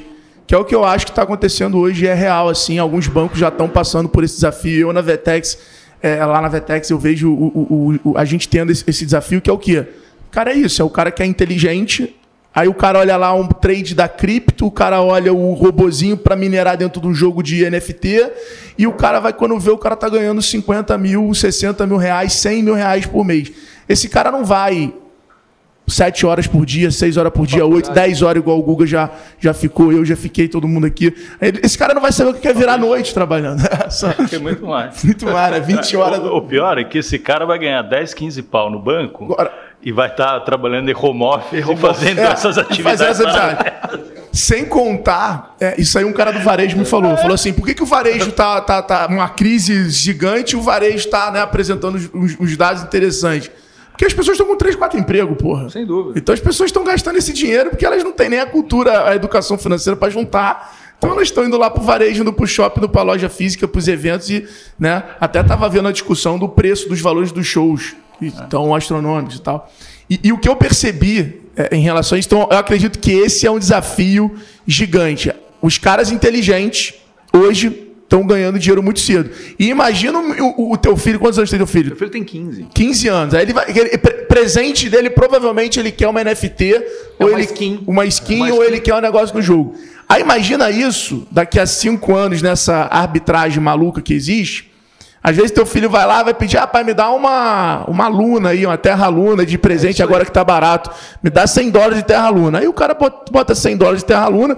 Pô, aconteceu isso comigo em Nova York de brincadeira a Luna quebrou, falei assim, pô, vou ajudar os caras que estão aqui, vou comprar 100 dólares de Luna. Dois dias depois, virou 9 mil dólares. É isso aí. Que coisa. Só que, aí a gente começa a ver, e aí eu conheço gente que fez centenas de milhões de dólares em cripto desse jeito louco, e que esse cara está completamente arbitrando o mercado de consumo. Você vai em Miami, Miami virou isso. Miami é um reflexo disso. Tudo um absurdo, por quê? Cara, a gente, né, e aí, sem generalizar, mas assim, quando você trabalha 10 horas, 12 horas de estagiário, o que você aprende como pessoa não está nem na tua skill do trabalho ali. Tá na hora de você, quando você lá na frente ganhar dinheiro, você falar assim, porra, trabalhei pra cacete, eu não vou sair comprando um tênis de 10 mil reais, de uma bolsa de 70 mil reais. Porra, eu dou valor ao trabalho, dou... porque a gente criou uma relação de esforço e ganho. Essa galera não tem essa relação. É como se ele não tivesse nem noção. Então, é muito normal o cara, e, e é só você ver no TikTok isso, o cara ir lá, entrar numa loja no, no Cidade Jardim, gastar 150 mil filmando, achando que, porra, gastei 150 mil. E no final do dia, esse lance do jogador número um que você falou, o que eu, o que eu Alfredo, entendo disso, é o seguinte: no final, tudo que a gente está falando aqui pode ser besteira. Todos nós trabalhamos e vivemos todos os dias para encontrar felicidade, para encontrar prazer. É isso que a gente faz. A gente faz o que a gente faz porque a gente tem tesão de trabalhar, porque deixa a gente feliz, etc. Porque a gente quer ver a nossa mulher feliz, porque ver a nossa mulher feliz faz a gente feliz, porque a gente quer ver nosso filho feliz. Porque... Então, no final, é a busca pela felicidade. E essa nova felicidade que o Google colocou, que eu adorei de, de certificação, como é que você falou? De certificação digital, né? Não. Representação digital faz a gente ser feliz e faz a gente ser feliz com muito menos esforço. É, e precisando de muito menos dinheiro. fazer parte, inclusive, de uma, de uma comunidade. Você está sendo é. aceito, né? E, e, eu posso até é. pôr um pano de fundo, porque, assim, a sociedade mudou já. Sim. Só que a gente vem né, de, uma, de uma outra sociedade. A gente veio de uma sociedade que foi criada na Revolução Industrial. Então a gente foi educado na Revolução Industrial. E de repente mudou tudo isso. Então é muito difícil ver o mundo como ele é hoje e aceitar ele e entender o que vai ser. Mas quando a gente coloca tudo isso em pano de fundo, né, quando, a gente, é, vai, quando a gente olha com as lentes do que vai ser e o que, que a gente precisa mudar, a gente começa a ver coisas diferentes. Tá? E aí a gente tem que aceitar. E aceitar e entender os problemas e as soluções. Porque, por exemplo, toda tecnologia nova traz problemas. Se eu pegar uma tecnologia específica aqui, de quando ela nasceu até hoje, e mostrar só as fotos, e foto mesmo, do que, ela, do que foi de ruim dessa tecnologia, e mostrar só as fotos do que ela causou com o ser humano, foto, coisa ruim, aqui agora, e falar, vocês aceitam essa tecnologia? Todo mundo aqui vai falar não. Por exemplo, o carro. Né? Só mostrar acidente de carro desde quando ele nasceu até hoje, a quantidade de pessoas que morrem por dia. Ninguém aqui ia aceitar. Ainda mais no mundo de hoje. Imagina eu mostrando todo mundo né, acidentado, né? E fala, e aí, vamos botar essa tecnologia? Quantas pessoas morrem por dia? Quantas morreram? Todo mundo aqui vai falar não. Você ia falar não para o carro. E se a gente colocasse isso em discussão na rede social, ser que nem assim, 48% não, 52% sim, não, agora tem 60% não, aí você, pelo amor de Deus, eu quero o carro. E aí fala, não, eu não quero esse carro nunca. E a discussão ia ser daquela, que nem a discussão ideológica hoje, política, né, que a gente fala, pô, é uma absurda a discussão que tem, vai ser discussão inteira ou não carro. O cara fala, não, eu prefiro não, eu prefiro andar a pé do que ter que a sociedade passar por isso. A gente passou, né? Toda a vida vale, no, vamos fechar tudo porque toda a vida vale, a gente passa por coisas desse tipo. Então o que acontece? Olha que louco, né? Você falou uma coisa muito legal, que é a questão do seguinte: a inteligência artificial ela vai determinar o nosso dia a dia. Já determina. Estou fazendo lá um post no Instagram, vou criar um conteúdo, putz, se eu não criar relacionado à minha audiência, ele não tem audiência. Por quê? Eu tenho um algoritmo que determina aquilo. Perfeito. Quem determina aquele algoritmo? São as pessoas. É quem aqui. tem o poder. Quem tem o poder. Não, é quem tem o poder. né? Exatamente. É quem tem o poder, quem determina a regra do algoritmo tem o poder. Então eu direciono um pouquinho mais para cá, ele pode ser mais de esquerda, um pouquinho mais para cá, ele pode ser mais direito. Um pouquinho mais para cá, ele pode fomentar um determinado consumo. Um pouquinho mais para cá, ele determina outro consumo. É muito sutil. Né? É como se eu, fosse, se eu fosse o dono do Waze, né? E eu falasse o seguinte: olha, é o seguinte, eu vou comprar naquela rua um monte de imóveis. E vou fazer um monte de loja de boutiques femininas. Agora eu vou direcionar para lá mulheres né, com essa renda social e agora aquela rua só vai passar carro né, 30%. Eu faço só isso no algoritmo, ninguém vai perceber. Né? Por isso que o exemplo vai da, da, questão do Twitter hoje em dia, né, que o Elon Musk falou, vou pegar esse algoritmo e vou deixar público. Porque aí eu quebro esse negócio e falar, é, tá aqui, ó, público ninguém vai fazer pouquinho para um lado, pouquinho para o outro. Só que para que eu possa fazer isso, isso eu estou no estado da arte da inteligência artificial, onde o algoritmo funciona. Para o algoritmo funcionar, eu preciso de dado. Sem dado, o algoritmo não funciona. Aí eu preciso coletar dado. E coletar dado para ele funcionar nesse nível é muito difícil. E aí o que acontece? Aí é, é as coisas que a gente passa hoje. O europeu criou o GDPR, aqui tem, a gente tem o LGPD, onde tem a proteção de dados. Aí a gente vem, pô, eu preciso proteger o dado. E quando a gente protege o dado, o que, que a gente faz? Tá bom, então eu vou construir agora, eu quero fazer o seguinte: se eu quero ir da minha casa para o escritório, eu tenho que fazer o caminho. Quem que me dá o caminho? O Google. É dono do Waze, é dono de tudo. Quem que é outra empresa que me dá o caminho? Nenhuma. Governo brasileiro, você sabe o caminho da minha casa para o escritório? Não. Então, assim, segurança nacional, alguém pode me ajudar aqui? Não. Tem que perguntar para o Google. Ah, segurança nacional usa o Google. Não, tem que usar o Google, porque ele não sabe. No teu Aí céu, eu né? quero fazer uma startup para fazer brasileira, 100% brasileira, usando as universidades todas, e eu quero fazer o caminho para ir da minha casa para o escritório. Eu vou conseguir fazer? Não. Por quê? Porque eu. Não, não, consigo financiamento, consigo tudo. Só que tem uma. Agora a lei, se eu for seguir a lei à risca, né, do LGPD, é o seguinte: eu vou ter que pedir para todo mundo aqui autorização para usar o celular de vocês, etc. e tal, tal, tal. Cara, é impossível. Agora o Google fala, ou você me dá ou você não me usa. Então a gente entrega todos os dados de todos os brasileiros para o Google. Aí a lei faz o seguinte: ó, se você quiser criar a sua empresa, você, vai, você, não, você não pode. Então, inconscientemente ou conscientemente, Privilegi- Privilegiado. você acabou de criar um monopólio digital e eu não consigo eu criar. Quebrar. Então, como que deveria ser o correto? O correto deveria ser o seguinte: todo dado gerado no Brasil, todo, tinha que estar disponível para todo mundo. Olha que louco. Agora, a identidade tinha que pedir a minha autorização. Ah, mas eu consigo fazer um jeito de descobrir que é você. Tá bom, 50 milhões de multa, seis meses se operar. Eu jogo o LGPD dele. Ah, mas esse dado vai estar centralizado aqui no governo. Puta, pode acontecer, aconteceu na China. Eu centralizo, e aí é o seguinte: se você twittar contra o governo, eu, eu monto um crédito so, score, seja social também. Esse dado tinha que estar descentralizado. E a meu ID tinha que ser a forma de destravar ele. Entendeu? Eu não estou falando que é assim, num exemplo, eu descentralizando. Então eu não tenho nem na mão do governo dado. Mas na China eu achei que o algoritmo ia definir como é que o sujeito ia morrer. Né? Ué, mas... Se é fuzilado, enforcado. Pode falar? Já define. A questão aqui não é público, mas já, já tem isso. Isso é um ponto excelente, né? E a gente olhando um pouco o tema de governo, né? Toda essa, essa parte de estar tá descentralizando a informação, dando autonomia, dando liberdade né? falando de NFT, de criptomoedas, etc. e tal, e coisas que não passam né, por uma custódia, isso passa por um blockchain. Como é que os governos vão estar se respaldando? Qual é a tua opinião em relação a isso? Como é que nós vamos ter né, o governo se respaldando Opa, obrigado. Como é que eles vão estar se respaldando, olhando essa parte de troca de câmbio de moeda, dado que a gente já tem já estabelecimentos que aceitam receber NFT, criptomoedas, né, e o governo, via de regra, não recolhe impostos. Como é que você vê esse tipo de tendência no futuro? Vou te dar um exemplo que é o seguinte. Tem um, um negócio que eu falei até num podcast meu que chama Design for Trust.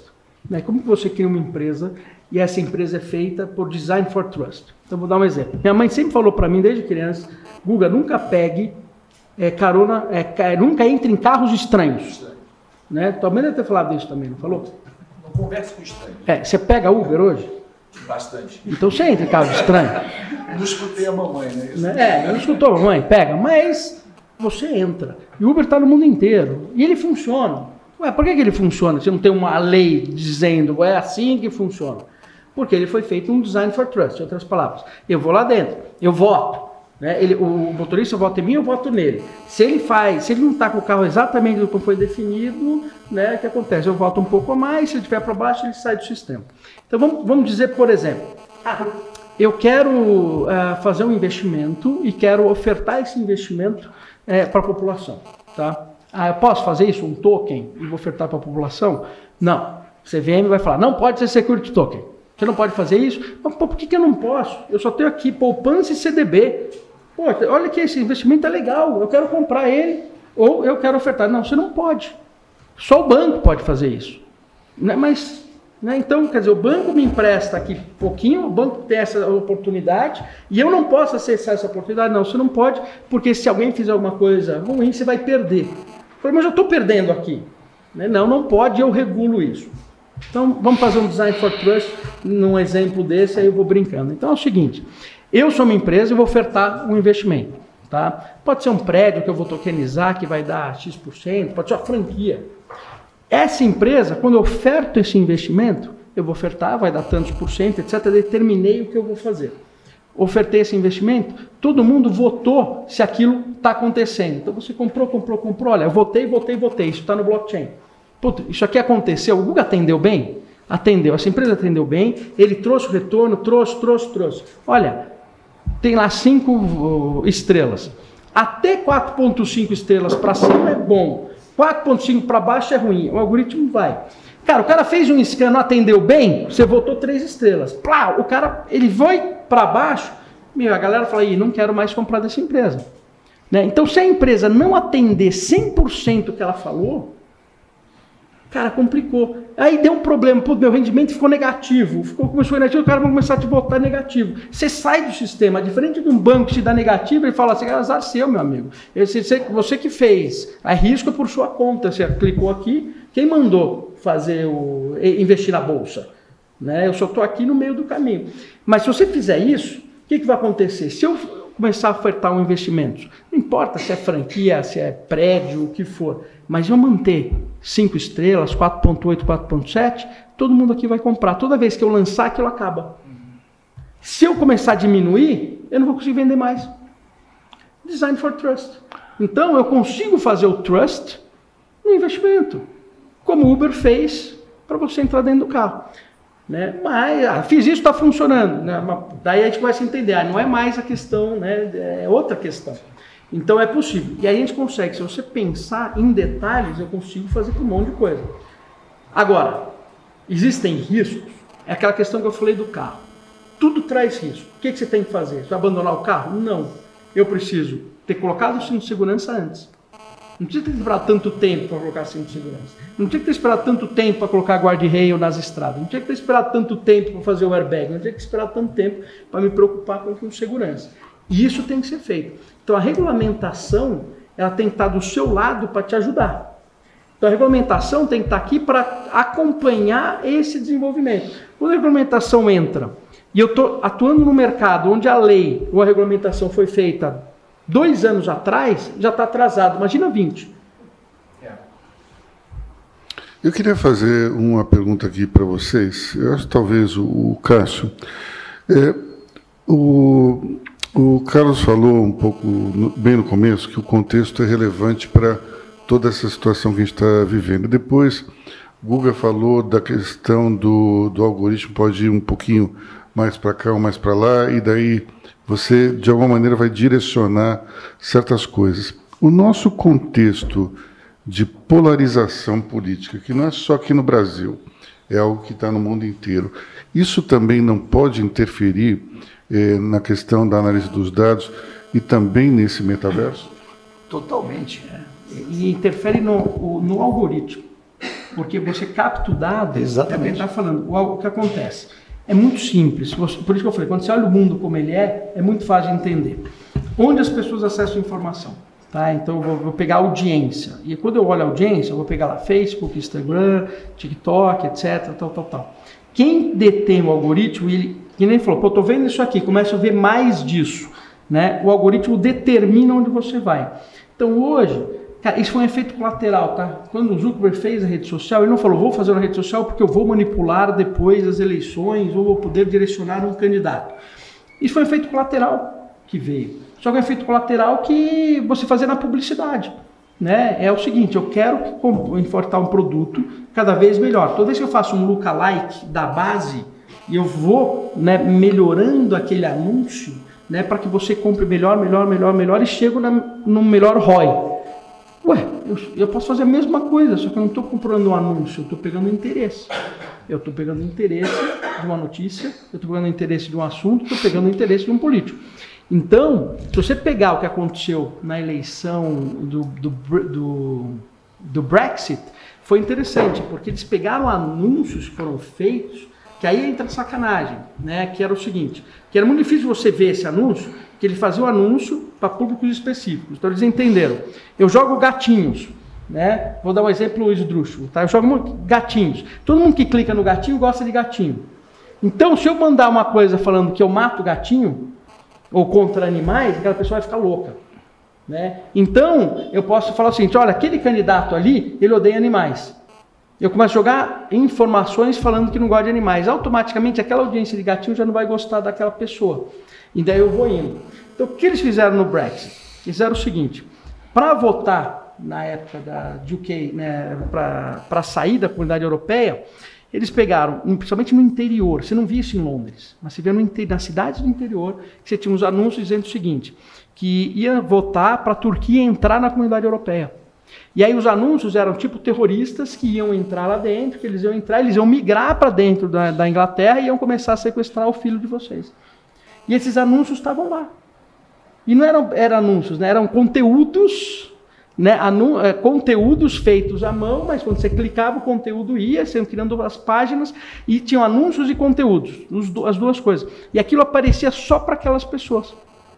Então você não via. Você estava em Londres olhando, você não via, ninguém via. E de repente, cara, todo mundo contra esse negócio. Aí o cara tirava o conteúdo. Então o que eles fizeram? Eles colocaram nos computadores no interior, foram olhando, né, pesquisando e começaram a pegar esses anúncios. Tem até um TED Talks que mostra os anúncios todos e falou qual que é o problema daqui. O problema é que lá dizia que no dia da votação do Brexit era quando ia ser feita a votação para a Turquia entrar na comunidade europeia. Que era mentira. Aí é óbvio, aquela velhinha que está lá e ela vê aquilo, ela fala, pô, isso aqui eu não quero. Com razão. E foram os velhos que votaram pesadamente. É, que votaram pesadamente. Com razão. Então, não, eu não quero isso, com razão eu vou votar contra. Só que votou contra em cima de uma mentira. Então aí começa o problema. Entendeu? Então, aí, aí, aí tudo bem, que você quer escrachado. Agora tem aquela mentira que não é escrachada, tem aquela meia-verdade. Tudo que a gente conta tem, ela pode ser, da forma que você conta, ela é verdade ou mentira. Né? Eu posso falar de um formatinho assim assado. E eu posso trazer em cima do contexto. Então, no momento que eu tagueio todo mundo e entendo o que, que te deixa mais bravo, menos bravo, o que você gosta mais e, e, e menos, eu posso falar o seguinte: olha, crie conteúdos nesse formato crie esses conteúdos todos, você vai mostrar para essas pessoas nesses formatos com esse tom mais ou menos negativo ou positivo. Você já começa a direcionar. E tem um detalhe, né, Guga? Às vezes não é nem, nem intencional, porque tem um problema chamado bias. Todo mundo tem bias, né? Que são os viéses cognitivos. Às vezes o cara que produz o algoritmo tem um viés de direita ou um viés de esquerda, vamos dizer assim. E ele larga esse algoritmo. E aí tu começa a enxergar o conteúdo focado nesse tipo de coisa. E tu vai formando a mentalidade das pessoas acerca daquilo, porque tu reforça, reforça, reforça, reforça, entendeu? Então esse é um, é um grande problema da inteligência artificial. É como é que você lida com os viéses cognitivos que todos têm. Como é que você ensina ética para as máquinas se nós não conseguimos ensinar ética para os nossos filhos? Como é que você ensina ética para o teu filho? Você, tu, né? é, você faz um comportamento, mas mesmo assim depende de um ponto que ele falou, contexto e relevância. Porque você pode ah, dizer para a criança, né, informar a criança, olha, isso você não faz. Só que daí você age de uma maneira que contradiz aquilo. Ou você age de uma certa forma diante de um fato, mas você age de outra forma diante de outro fato. Como é que a criança lida com isso? Ela lida da forma como os humanos lidam. A gente trabalha, na verdade, não é como uma máquina. Nosso, o nosso cérebro não funciona digitalmente. Né? Embora todo mundo tente provar as grandes teorias na engenharia da, da, computação, da ciência da computação, não, não. A melhor metáfora que define o cérebro humano é, cara, não é. Vou, vou só um detalhezinho para vocês. Vocês podem acordar de, de, com depressão num dia, com depressão, simplesmente porque existe um microorganismo no, no intestino que está afetando a todo o teu sistema nervoso central. Nós não funcionamos como uma máquina. Não, não, não é a mesma coisa. Então, o, o, que, que acontece? Essa questão dos bias, é, a questão de, da influência, a questão de como você ensina a ética, e o Guga colocou muito bem, pode, é, é profundamente provável, né, tremendamente provável, que a grande maioria dos bias que estão disponíveis hoje em todos os componentes de inteligência artificial sejam intencionais, inclusive. Porque você tem preferência. Você diz assim, não, isso aqui. Você sabe daquela, daqueles, daquele caso do, do Google, né? Do, do Google, da Apple. Da Microsoft? Não, da Microsoft o Time, mas tem um do Google, se eu não estou enganado, que acho que é do Google da, do, do, da, ou da. Não lembro, é uma das grandes aí, que eles colocaram um software para fazer contratação de pessoas. E o que, que o software fazia? Só recomendava homens, não recomendava mulheres. Por quê? Porque todo histórico de dados de contratação foram, é, foram recolhidos de um período onde os homens imperavam nas áreas de recursos humanos.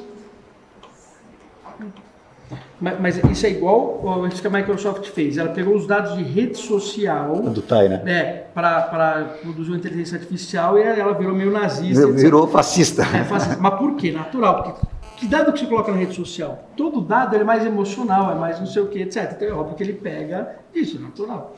Ou você tem no Netflix um documentário tem uma moça que foi lá e falou: Ah, tem aqui uma o, que era racista, né? Inteligência artificial, porque ela era negra e quando você fazia o inteligência artificial não reconhecia ou tinha as questões. Aí, cara, você vai vendo isso, você olha, você fica assustado, né? Aí eu olhei, quando comecei a assistir, quando, quando você abre a cabeça e entende a coisa, você fala: Eu olhei, cara, ela, ela pegou um que era do MIT, que estava no laboratório, né? Ela era uma estagiária, né, que estava lá dentro. Aí, aí, você, aí você já fala, pronto. Daqui para frente eu já falei, para, já está zoado. Porque se está dentro do, da universidade, está no começo, e você fazer um reconhecimento facial é muito difícil. Então, desculpa, se o cara está lá, ele não foi. Se o cara pegou, o que ele pegou de padrão, aí quando ela fez o teste, o que acontece? Depende do que está no fundo. A maior dificuldade de fazer reconhecimento, eu fiz isso quando estava no banco, né, que a gente ia fazer o reconhecimento para validar a conta. Se eu tenho uma coisa aqui no fundo, complica tudo. É. Então, aí ela mostrou no exemplo com fundo escuro. E ela com a pele mais escura, com fundo escuro. Quando eu olhei aquilo, eu falei, mas isso aqui, puta, se reconhecer, o cara é um gênio. Né? Porque eu já passei por isso. Meu, não dá. Aí óbvio que não reconheceu.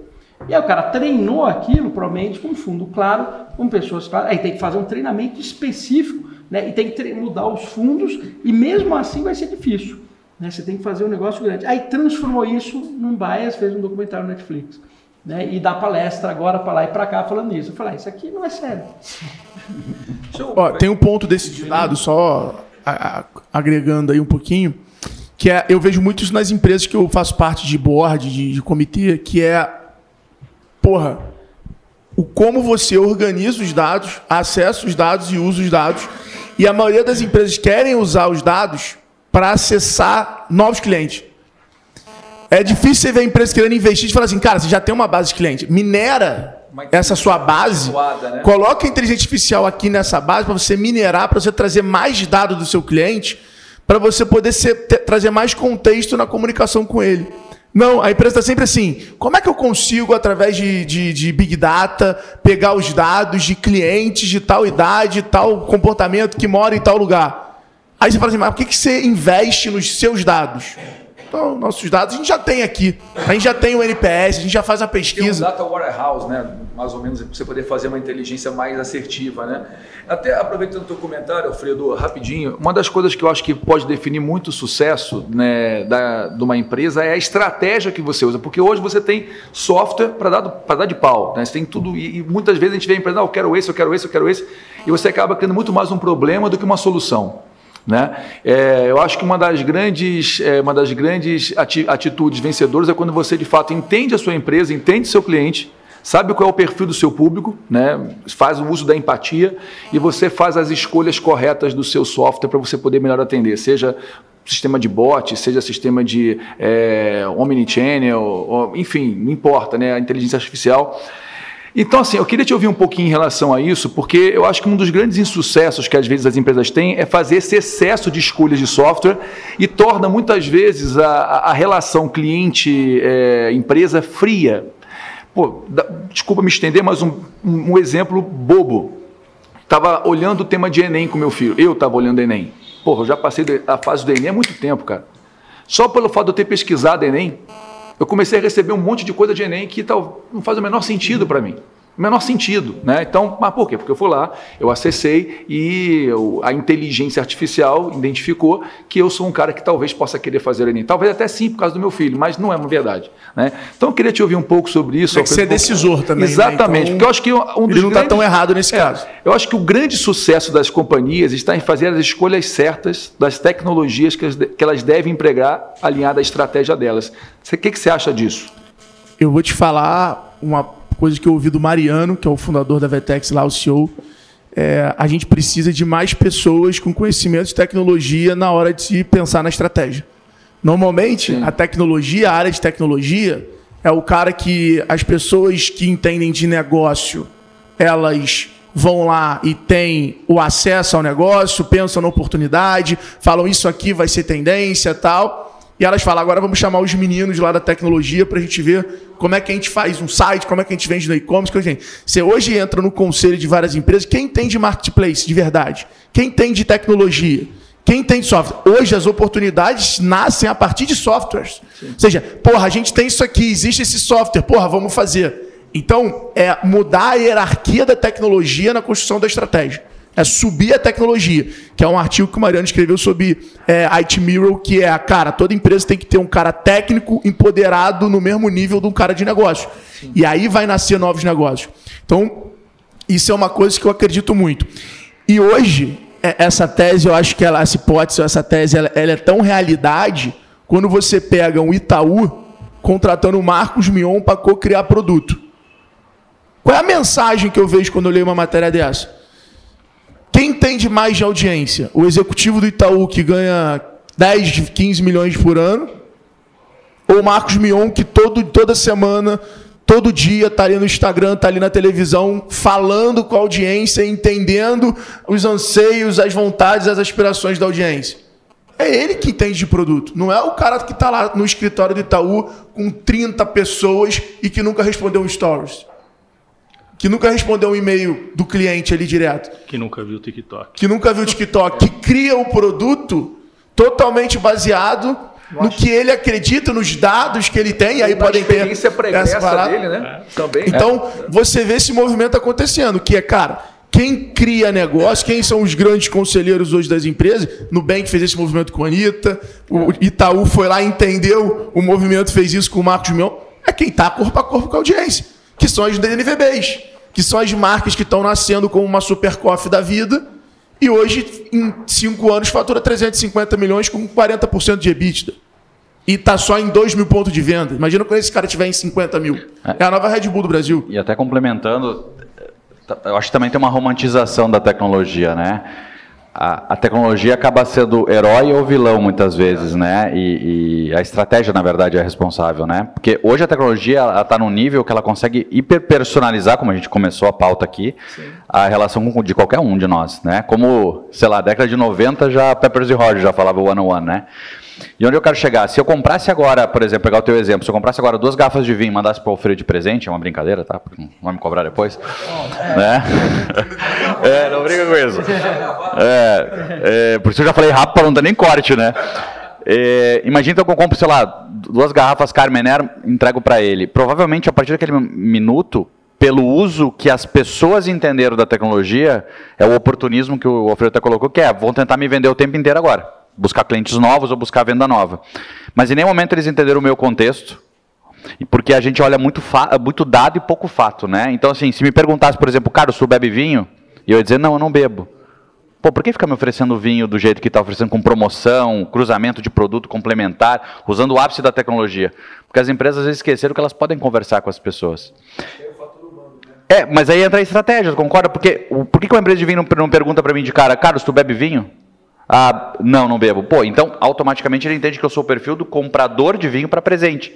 Poderia me oferecer vinho mais caro, porque quem quer dar presente e não tomar vinho, o cara não tem noção muito de se é barato ou caro, vai comprar mais caro. O WhatsApp mostra exatamente isso que o Carlos falou agora. As empresas que tentaram botar robô em WhatsApp não estão performando. Eu posso falar isso com propriedade, porque eu entrei no projeto na CA que a gente fazia 300 mil por semana e hoje faz 17 milhões. São 900 pessoas operando. É, tem, sabe o que eu tenho que fazer para o cara aumentar minha conversão? Curso de português. Porque quem gosta de falar com o vendedor de loja que fala teu nome errado, que escreve tudo errado, que não sabe conversar? Conversation commerce não é você mandar bloco de, de, de texto. Oi, meu nome é Alfredo, sou vendedor da CA, queria te deixar um cupom aqui de 10 reais, porque eu vi que você não compra no meu, no, na, na gente dois anos. Isso é panfletagem digital. Verdade. Conversation commerce é, oi, tudo bem?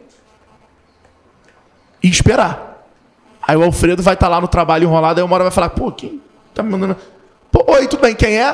Pô, eu sou o Alfredo, sou trabalho na CA e, pô, queria saber... E aí você começa uma conversa.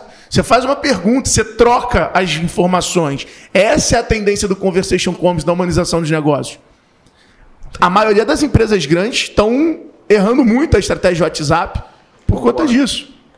Porque tentaram tirar as pessoas aonde aquela ferramenta ali você empodera as pessoas. É completamente diferente. Perfeito.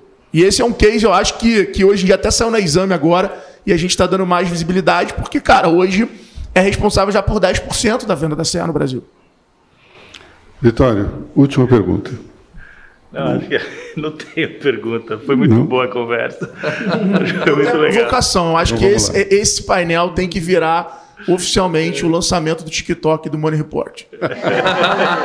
Essa é a minha provocação, entendeu? As pessoas, porque ficou bom, ficou denso e ficou longo. E muito assunto. E muito assunto. Muito então, assim, a gente pode fazer muitos cortes desse podcast, tanto para o Rios do Instagram, quanto para o TikTok. E aí, toda, todo TikTok que você abrir, você faz a dancinha que tá famosa para viralizar. Posso fazer Vogue também. Pronto. Gostei. Bom, e com, e com essa estreia no TikTok, então, nós encerramos a nossa transmissão. E o Money Report fica por aqui. Até a próxima.